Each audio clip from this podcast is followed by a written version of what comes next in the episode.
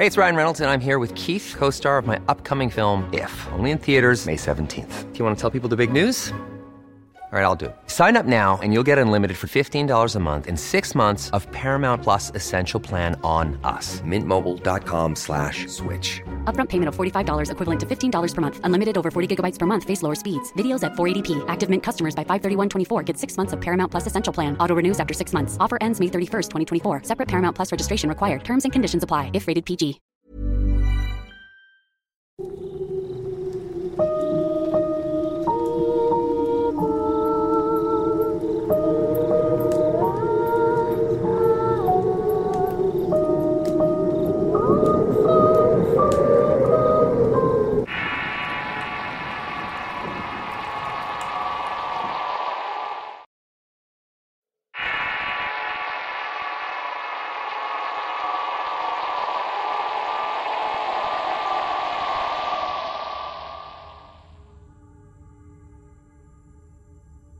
Era el año de 1982 cuando tenía tan solo 16 años.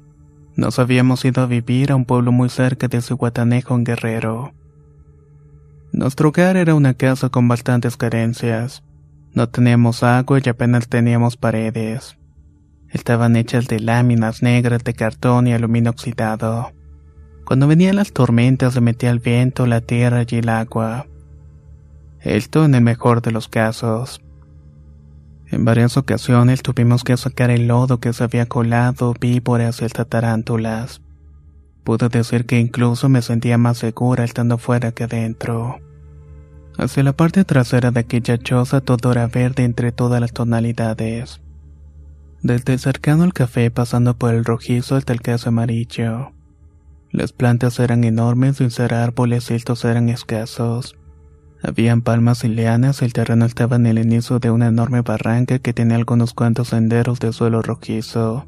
En este río corría agua más o menos turbia, pero de vez en cuando corría sangre y algunas vísceras de ganado. Por río arriba, unos cuantos kilómetros estaba el rastro del pueblo. Quiero decirles que nuestra casa estaba muy alejada de las demás, pues esa era de los terrenos más baratos que mis padres pudieron comprar. Como era habitual en los pueblos nuevos, no tenemos un pozo o red de agua para nuestro abastecimiento. Todos los días a las 5.30 subía hasta pasar al rastro para evitar el agua contaminada y traer limpia. Era un largo trayecto bastante agotador. Durante el camino me encontraba con muchos animales, grandes árboles e incluso en ocasiones llegué a ver algunas personas que venían por agua. Y aunque el camino era oscuro y muy silencioso, ya me había acostumbrado a esa rutina. En una ocasión salí un poco más temprano de lo habitual, pues me desperté pensando que ya era demasiado tarde. Con las prisas no me fijé ni en la hora, así que tomé mis botes y me apresuré. Iba pensando que quizá regresaría tarde y que no me daría tiempo de arreglar a mis hermanos para ir a la escuela. Como iba muy angustiada caminando rápido, no me daba cuenta de lo que estaba sucediendo. Lleva por la mitad del camino, comenzó en una prominente colina y la harina del río se metía en mis zapatos, pero no podía detenerme. De pronto pisó una rama seca, pero algo me sorprendió muchísimo. Y es que no logré escuchar un solo sonido. Sentí como se rompió lentamente y me regresé a tomarla y efectivamente estaba rota y muy seca. La eché para un lado del camino y pegó con algunas hierbas, pero no se escuchó. Se me hizo bastante extraño y solamente continué mi camino. Esto se me hace muy raro pues tampoco había visto ningún animal pasar y las plantas no se movían porque no había viento. No había vez cantando y fue cuando me percaté que incluso el río parecía no estar en su cauce. No estaba emitiendo sonido alguno. En ese momento una sensación de miedo y soledad me invadió por completo. Quería probar gritar mi nombre para ver si se escuchaba pero algo mío, el miedo me hizo sentir que no podía hacerlo. Inmediatamente un escalofrío se subió por la nuca y recorrió todo mi cuerpo hasta los pies. Quise no poner mucha atención, pero algo me invitaba a ver si el río estaba corriendo. La curiosidad me ganó así que bajé un poco para poder ver, pero no alcanzaba ya que el pasto estaba muy alto. Dejé mis botes en el camino y me dispuse a bajar. Fue entonces cuando a lo lejos a un costado del cauce sobre un espacio despejado con arena rocas vi personas muy raras. Eran siete y estaban vestidas de un solo color desde los pies hasta la cabeza. Amarillo, azul, verde, morado, rojo. Solo esos colores distinguí pues donde estaba muy oscuro. Me asusté demasiado no se veía muy bien qué era lo que estaban haciendo. Tampoco quería averiguar, así que subí apresurada y en silencio la barranca. Esperaba que no me vieran, pero fue cuando pasó algo todavía más extraño. Por más que iba subiendo, todavía encontraba más camino. Apenas me había separado unos cuantos metros. Corrí por la hierba buscando por dónde volver y solamente esperaba salir de la vista de aquellas extrañas personas. Sentí que había pasado unos cuantos minutos cuando de nuevo encontré por dónde venían. No sabía qué hacer pues aún tenía que subir por agua y no había otro lugar donde traerla. Entonces vi que venía otra persona con botes y sentí un gran alivio. Tomé de nuevo mis botes y seguí el camino deprisa aunque de vez en cuando volteaba para ver si no tenía compañía. Ya de regreso pasé por aquel lugar y otra vez vi la rama seca que había pisado. Solamente que esta vez cuando la pisé se crujió. Llegando a casa cerca de las seis de la mañana me di cuenta que aún era muy temprano y se me hizo raro. Me preguntaron por qué me había ido más temprano y había tardado más, pero no quise contar nada de lo que había pasado. Preparé mis cosas, el agua para bañarme y mi ropa de la escuela. Ya estando dentro tomé el agua con mi recipiente y cuando me di cuenta que tenía vísceras y sangre. Grité, salí corriendo me preguntó mi hermana pequeña qué era lo que había pasado. Le mostré el agua y le dije, mira, la ha traído de donde siempre. ¿Y entonces por qué está sucia? No lo sé, le dije. Pero entonces, no son de los animales de rastro. Muy confundida la alejé de aquella suciedad y continué con mi rutina. Por la noche estaba pensando qué podía hacer para no ir hasta allá, pero estaba tan cansada que el sueño me pensó y me quedé dormida profundamente. Estaba durmiendo cuando de pronto un fuerte sonido me despertó. Serían aproximadamente las 3 de la madrugada y me quedé sentada sobre la cama. Cuando de pronto escuché que el ruido provenía del exterior cerca de la cama de mi hermano pequeño. Se escuchaban unas risas de señores y la cama se había recorrido en dirección del extremo que daba hacia la barranca. Él seguía dormido como si nada hubiera pasado. De pronto lo vi levantarse con los ojos aún cerrados y caminó hacia uno de los huecos. Se inclinó y se lo atrás y lo seguí para ver qué le estaba pasando. Pero cuando salí, él ya no se encontraba allí. Grité su nombre y lo busqué alrededor de la casa, pero ya no estaba. En ese momento recordé lo que me había sucedido y corrí desesperada y pensé que alguien se lo había llevado. Lo único que se me ocurrió fue correr a aquel lugar donde había visto esas personas de colores. No pensaba en nada más que llegar lo más rápido posible para quitarles a mi hermano. Cuando llegué, en efecto estaban allí, pero no veía a Matías. Me acerqué muy silenciosamente para ver dónde tenían a mi hermano cuando de pronto una voz de anciano me dice, Ven, te estamos esperando. En ese momento aquellas personas voltearon hacia mí y me preguntaron, ¿Buscas a tu hermano, verdad? Contesté que sí. Acércate, dijo la persona de verde. Sin darme cuenta ya estaba frente a ellas. Eran todas mujeres de unos 35 años aproximadamente. Sus voces eran muy graves y parecían las de un anciano. Vestían zapatos raros de un color y tenían una especie de cinta vieja como venda. Estas eran del mismo color y le enrollaban cada parte del cuerpo. Eran delgadas y muy altas y sus rostros eran pálidos. Tenían ojos grises y las cintas de color venían desde sus pies y subían por sus piernas largas. Marcaban cinturas delgadas y sus bustos prominentes. También rodeaban su rostro dejándolo visible hasta llegar a su cabello. Las cintas parecían forrar unos enormes cuernos que se enroscaban como si fueran una cabra. De un momento a otro sentía mucha debilidad en mis pies y todo mi cuerpo me temblaba. Sentía mi estómago revuelto y me empezaba a desvanecer. Escuchaba gritar mi nombre y en un abrir y cerrar de ojos estas cosas desaparecieron. Vi venir corriendo a mi madre y a mi padre gritando y casi me levantaron del suelo y me quedé dormida. Cuando desperté habían pasado dos noches y me levanté preguntando por Matías. Él se encontraba allí jugando como si nada hubiera pasado. Mi padre me preguntó entonces, Hija, ¿por qué saliste así como si nada? Le conté todo lo que me había pasado y me regañó por no haberle dicho lo de antes. Después del regaño me contó que aquella noche salía catas de uno de los huecos de la pared y gritando a Matías. Luego había bajado la barranca corriendo sobre la hierba, pero para esto Matías nunca había salido de la cama. No me pudieron alcanzar pues corrí muy rápido y siquiera en el camino hasta que me detuve y terminé desmayada. Realmente no sé qué fue lo que me sucedió. Pero todavía recuerdo perfectamente aquellas mujeres vestidas de colores. You should celebrate yourself every day, but some days you should celebrate with jewelry. Whether you want to commemorate an unforgettable moment or just bring some added sparkle to your collection, Blue Nile can offer you expert guidance and a wide assortment of jewelry of the highest quality at the best price. Go to BlueNile.com today and experience the ease and convenience of shopping Blue Nile, the original online jeweler since 1999. That's BlueNile.com. BlueNile.com. Spring is my favorite time to start a new workout routine. With the weather warming up, it feels easier to get into the rhythm of things. Whether you have 20 minutes or an hour for a Pilates class or outdoor guided walk, Peloton has everything you need to help you get going.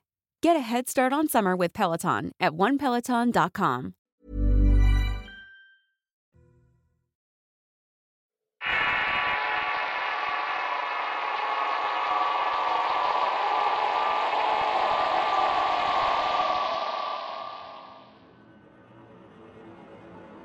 Me gustaría compartir un evento que me pasó hace 13 años en el poblado de Villa Unión en Poanas, Durango. No dejo mi nombre ya que por motivos de ser un poblado un tanto pequeño no me gustaría que se diera a conocer el nombre de la persona que interviene aquí. Mi familia y yo vivimos en una casa que se encuentra cerca del centro. Es una casa de aspecto antiguo y en su interior tiene un patio amplio que da hacia la parte trasera de la propiedad. Ahí se encuentra el baño, el lavadero y un par de cuartos conectados que no están habitados. En lo personal esos cuartos me causaban mucho temor. Solo describo la casa debido a que parte de la historia se centra en este patio y parte trasera de la casa. Todo comenzó una tarde de julio para ser exacta. Eran aproximadamente las 7 de la tarde y yo para ese entonces tenía 10 años. En la temporada de julio suele haber grandes tormentas eléctricas en esta área.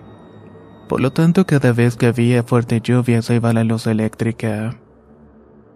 Esta tarde en particular me encontraba realizando mi tarea cuando en medio de la tormenta se fue la luz y para ese tiempo yo vivía sola con mi padre, ya que mi madre por motivos de salud no se encontraba en el poblado. Cuando se fue la luz lo tomé con tranquilidad porque era común que ocurriera. Pero todo cambió cuando de la parte posterior de la propiedad se comenzaron a escuchar unos fuertes llantos. Lo extraño aquí es que las casas de los lados se encontraban deshabitadas. De repente sale mi padre de su habitación y me dice que iba a ser un mandado. Por más que le lloré y le supliqué que no me dejara sola, me dijo que no tardaría mucho. Yo me quedé muerta del miedo escuchando los llantos que parecían de un niño pequeño. Estaba muy asustada, pero de repente volvió la luz y los llantos cesaron. Prendí la computadora y me dispuse a terminar la tarea que estaba haciendo. Así transcurrieron aproximadamente 20 minutos cuando noté que por la fuerte lluvia el agua se empezaba a meter a los cuartos. Por instinto fui a donde comenzaba el patio y ahí se encontraba el desagüe de agua que tenía que destapar. Empecé a tratar de limpiar el desagüe cuando de repente se me era un gran relámpago. También se escuchó un fuerte trueno que hasta sentí que retumbaron las paredes de la casa. Fue en ese preciso momento que volví a escuchar el llanto al final del pasillo, solo que esta vez lo hizo con más fuerza. Yo me quedé pasmada viendo la entrada del cuarto al final del pasillo. Sentía que alguien me estaba mirando. Me mantuve por unos segundos así cuando reaccioné, agarré las llaves y medio de la tormenta salí a buscar a mi padre. El agua me estaba llegando hasta las rodillas y no me importó hasta que llegué a donde se encontraba. Llegué toda empapada, muerta del susto y llorando. Cuando mi padre me vio, solo me regañó y me dijo que volviéramos a la casa. Volvimos y durante toda la noche y días posteriores no se volvió a escuchar algo similar. Un par de años después nos mudamos de esa casa y mi madre volvió recuperada y un día ya se encontraba platicando con sus amigas. Una de estas le hizo una pregunta muy extraña, que si ella no había visto o escuchado algo raro en la casa en la que vivimos. Mi madre desconcertada al respecto le contestó que no. Ella no tenía idea de lo que había ocurrido porque no se lo había contado a nadie. Una vez que mi madre le respondió a su amiga, éste le contó que varios años atrás en esa casa vivía una familia que tenía una hija pequeña que en un descuido de los padres el niña se encontraba jugando en una pila cuando de repente se resbaló y cayó dentro de esta. La amiga le comentó a mi madre de familias que vivieron allí antes que nosotros, y que estos comentaron haber visto vagando a esta niña por ese cuarto. Cuando mi madre me contó esto trece años después, todo ese temores, angustia y desesperación volvió a mí. Todo ahora tenía sentido ya que todavía no me podía explicar qué era lo que había ocurrido aquella tarde de julio. Otra breve historia que me gustaría compartir es por algo muy peculiar que sucede en la casa donde actualmente vivo. Es una casa que se construyó desde cero. Cuando recién nos mudamos solemos hacer varias vueltas ya que la casa se presta para dichos eventos. Una tarde me encontraba en la sala junto con mi novio que me pidió que le permitiera usar el baño, lo que lógicamente accedí. Este baño en particular se encuentra al final de un pequeño pasillo que forman dos cuartos. Cuando mi novio se encontraba lavándose las manos, claramente vi una sombra pasar de cuarto a cuarto. Lo extraño aquí es que abajo no se encontraba nadie, ya que yo había subido por mis cosas ya que íbamos a salir. Para cuando bajé encontré a mi novio sentado en los escalones de la puerta de mi casa.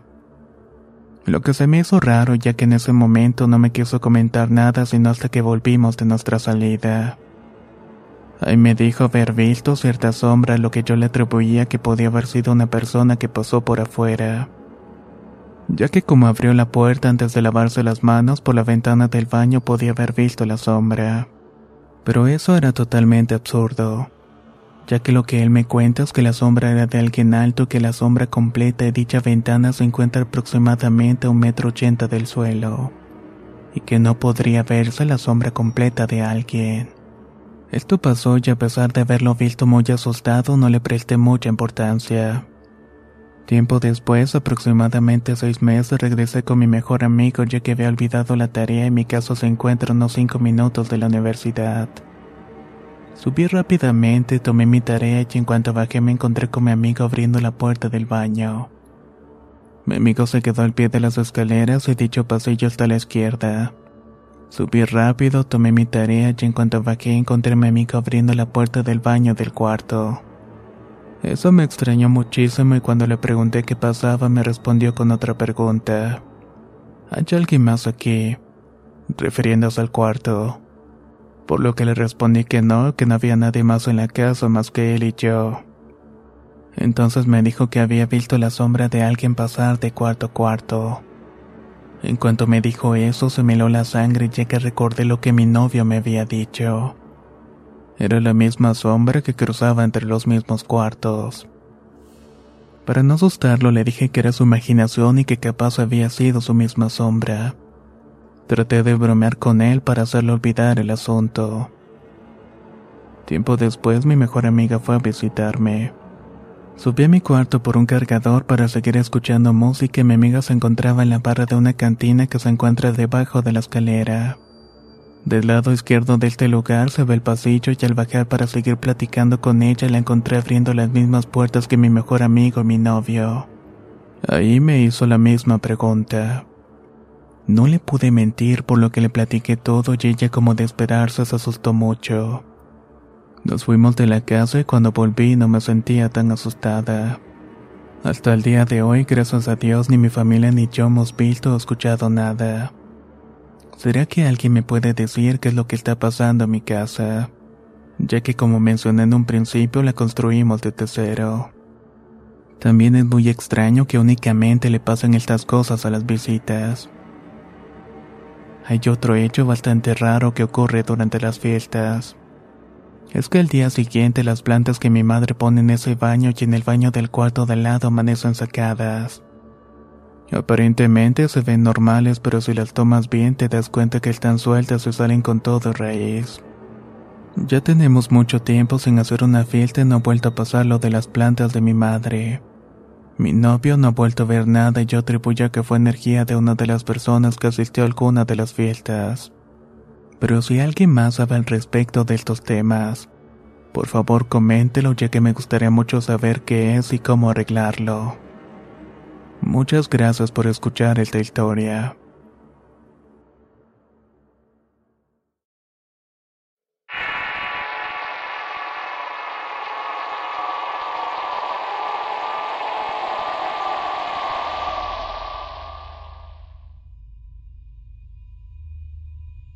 Era por ahí del 2016 cuando sucedió lo que voy a contar. Todo empezó cuando mi padre viajó a su natal pueblo. Él es originario de un pueblo del suroeste del estado de Guerrero. Tuvo que ir a una celebración de mi abuela porque había pasado un año de su partida. Estando allá nos cuenta que tuvo problemas con uno de sus hermanos.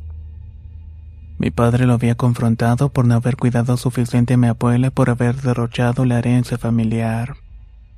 Amenazando con coordinarse con los demás hermanos y demandarlo, emprendió su viaje de regreso a la casa. Para esto tenía que pasar por Acapulco y recoger a mi madre, pues ella prefirió no ir al pueblo de mi padre. Había decidido quedarse en la casa de mi abuelo, sus hermanos en Acapulco. Una vez saliendo de Acapulco, la camioneta de mi padre viajaban con ellos algunos de sus familiares que iban a la Ciudad de México, quienes pasaría a dejar. Durante el trayecto mi papá contaba a mi madre lo que había sucedido. Ella lo trataba de calmar, pero desde entonces ya empezaba a notar algo raro en él. Avanzando el camino casi por llegar a Cuernavaca, mi madre se bajó a comprar chatarra para bajar el hambre. Compró comida y bebida para todos y continuaron el camino. Los familiares se bajaron en Tlalpan y los límites de la Ciudad de México, quedando solamente mis padres y un tío de mi papá. Llegando a la casa en Chimalhuacán pasaron a dejar a mi tío que vive solo a una cuadra. En ese momento mi madre se percata que había visto y dado alimentos a una persona que venía sentada en el asiento trasero. Había pensado que venía con mi padre desde su pueblo. Pero esta persona nunca se bajó y tampoco se encontraba dentro del vehículo. Pasaron solo tres días y mi padre enfermó del estómago y mis hermanos lo llevaron a revisión. Estando en la clínica, la doctora dijo que necesitaba irse urgentemente a un hospital. Estaba grave y les indicó que si bien a una patrulla pidieran auxilio para llegar lo más pronto posible. Llegando al hospital, inmediatamente lo ingresaron y pidieron estar alertas para la información. Ya estando hospitalizado, su estado empeoró y tuvo una severa pancreatitis. Esta a su vez le terminó produciendo una peritonitis. Pasaron unos cuantos días y sufrió un paro respiratorio. En ese entonces yo no vivía cerca, pero mi madre me pidió que fuera al hospital lo más pronto posible, pues los médicos esperaban lo peor. La noticia me cayó como un balde de agua fría. Me dirigí de inmediato al hospital y tuve 15 minutos para verlo. Yo no creo que pueda transmitir lo que viví en aquel momento. Mi padre estaba irreconocible y estaba muy hinchado pues sus órganos importantes habían dejado de funcionar por sí solos. Estaba todo intubado y tenía una expresión de debilidad total. Realmente requería mucho valor para estar allí presente. Traté de calmarme un poco y hablé con él pidiéndole que estuviera tranquilo pues estábamos todos juntos. Le dije que no se preocupara por nada más que por él mismo. Lo que menos quería era poner más cargas o ya de por sí mal estado. Pasaron los días y cada vez era menos las esperanzas de que volviéramos a estar con él. A la segunda semana de su coma yo me vi obligado a volver a laborar pues tenía que seguir trabajando porque necesitábamos para los gastos. Mis tíos, sus hermanos se vinieron de Guerrero a estar en la casa para apoyar a la familia. Yo en esos días viajaba a diario desde casa de mis padres hasta el trabajo. La casa estaba llena y hubo varios comentarios acerca de una persona que entraba a la casa, pero mis tíos no lo lograban reconocer. Para ser sincero, no tomamos muchos cuidados pues estábamos muy enfocados en el estado de mi padre.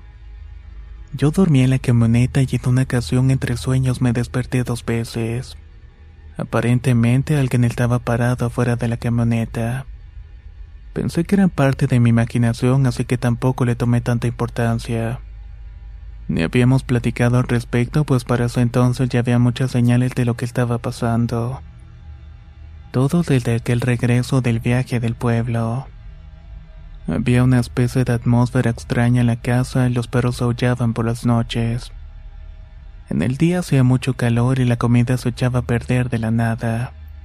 Todos discutían por cualquier cosa y un día salieron los perros de la casa y ya no quisieron volver a entrar. Era una pareja de pastor alemán y en otro caso el hambre se escapó y nunca más volvió. En una ocasión, después de haber estado en el hospital con mi padre, cerca de la tercera semana, ya para la noche me quedé en casa de un amigo, ya que el trabajo me quedaba un poco más cerca. Me encontraba profundamente dormido y para esto quiero decir que con frecuencia tengo sueños lúcidos o premonitorios. Pero lo que viví aquella noche no se le asemeja para nada. Cerca de las dos de la madrugada me desperté pues algo estaba jalando y empujando la puerta de madera que daba al patio de los perritos.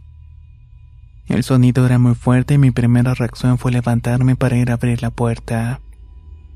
Pero en ese momento mi amigo se despertó y se sentó sobre su cama y aproveché para preguntarle qué era eso.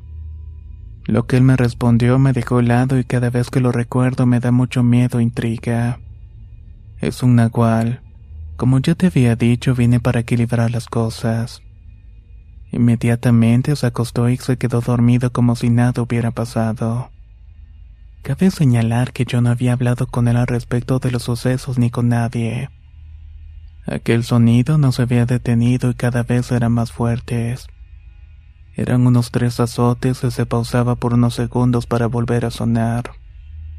No sabía qué era lo que estaba afuera, pero tenía determinación por entrar aquí adentro. Los perros no ladraban y no había ningún otro sonido. Parecía que estaba completamente solo con esa presencia. Después de un rato todo se calmó, pero se comenzó a mover de un lado para otro de la habitación. Ahí fue cuando sentí una extraña sensación que quería abrir la ventana. Yo no sabía qué estaba pasando, pero tenía mucho miedo. Fue entonces cuando empezó a convencerme a mí mismo que lo que estaba pasando no era real y que todo era un sueño. Aún así traté de no hacer nada de ruido y me despegué lo más posible de la ventana. Sobre la cama me abrazé a mis pies y ya estaba del otro lado de la cama. Ahí fue cuando sentí que algo estaba acostado en el lugar que yo ocupaba cerca de la ventana. Escuché su respiración profunda de pronto y lentamente sentí como se hundía la cama de un lado.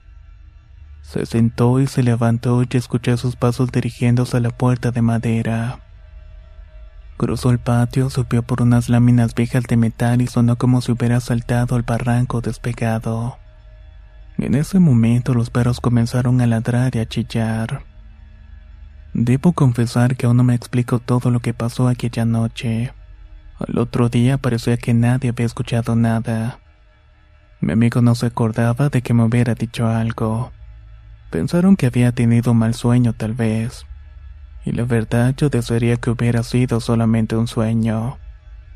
De esto pasaron tres días para que pudiera volver a dormir. Casi para finalizar la tercera semana habían buenas noticias. Mi papá parecía responder bien a los tratamientos. Habían señales de que sus órganos empezaron a tener una buena función. Ese momento nos llenó de alegría. Unos días después mi papá al fin despertó y uno a uno pudimos pasar a verlo. Aún estando en terapia intensiva, mi madre nos cuenta que el primer día que lo vio despierto estaban los dos orando. Él le dice que justo detrás de ella, en la parte superior de la sala, había un brujo verde con mucha niebla que había estado con él todo el tiempo que estuvo en coma. A mi madre le dio mucho miedo, pero siguieron orando. Cuando salió de la visita nos contó que era lo que había dicho mi padre. Nosotros fuimos contando nuestras experiencias y reconocimos de que algo no estaba bien. A la fecha, cinco años después, no podemos dar una explicación lógica a lo que pasó. Durante este tiempo ha habido una especie de mala racha familiar. Desde aquella vez mi padre de la nada tuvo una lesión en las dos vértebras. Esto le imposibilitó para caminar. Tuvo tres cirugías de reconstrucción de columna y la última fue en diciembre del año 2019. Mi madre cerca del 2017 estuvo internada por un virus que salió con su hígado.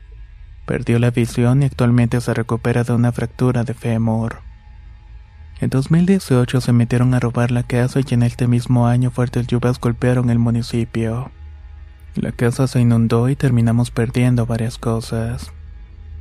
Quiero decirles que durante este tiempo el ánimo familiar estaba por los suelos, pero no faltó la ayuda y el apoyo de muchas personas, amigos, familiares y vecinos. Las ganas de librar todo esto la encontramos en todo este apoyo que nos hizo fuertes y que hasta la fecha se ha materializado en la mejora de salud de mis padres. Estamos alcanzando una cierta estabilidad emocional y económica. Pero lo realmente importante es que estamos realmente unidos como familia. No sabemos y quizás nunca lo vamos a entender, pues lo que pasó claro que no es casual. En algún momento escuché de otros familiares que la esposa del tío que se quedó con las pertenencias de la abuela está relacionada con la brujería y el espiritismo. Actualmente esto ya nos tiene sin cuidado pues la situación ha sido rebasada por el gran apoyo y las ganas de librarnos de esto. Pero si ese fuera el caso y que sea obra de algo oscuro, quiero decirle a esa persona que la familia le ha perdonado no solo porque no nos venció, sino porque esta situación nos ha unido y nos ha hecho mucho más fuertes.